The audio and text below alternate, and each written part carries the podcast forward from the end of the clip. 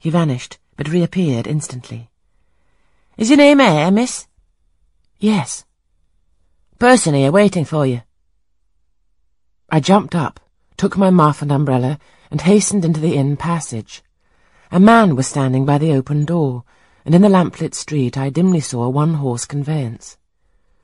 This'll be your luggage, I suppose, said the man rather abruptly when he saw me, pointing to my trunk in the passage. Yes. He hoisted it onto the vehicle, which was a sort of car, and then I got in. Before he shut me up, I asked him how far it was to Thornfield. Matter of six miles. How long shall we be before we get there? Happen an hour and a half. He fastened the car door and climbed to his own seat outside, and we set off. Our progress was leisurely and gave me ample time to reflect. I was content to be at length so near the end of my journey, and as I leaned back in the comfortable though not elegant conveyance, I meditated much at my ease.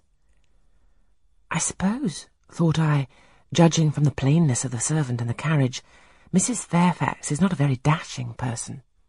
So much the better. I've never lived amongst fine people but once, and I was very miserable with them.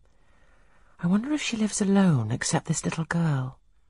If so, and she is in any degree amiable, I shall surely be able to get on with her. I will do my best. It is a pity that doing one's best does not always answer. At Lowood, indeed, I took that resolution, kept it, and succeeded in pleasing. But with Mrs. Reed, I remember my best was always spurned with scorn. I pray God Mrs. Fairfax may not turn out a second Mrs. Reed. But if she does, I'm not bound to stay with her.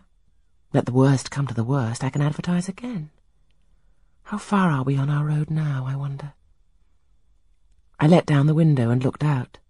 Millcote was behind us. Judging by the number of its lights, it seemed a place of considerable magnitude, much larger than Lowton.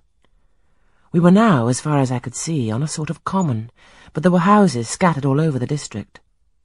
I felt we were in a different region to Lowood, more populous, less picturesque, more stirring, less romantic.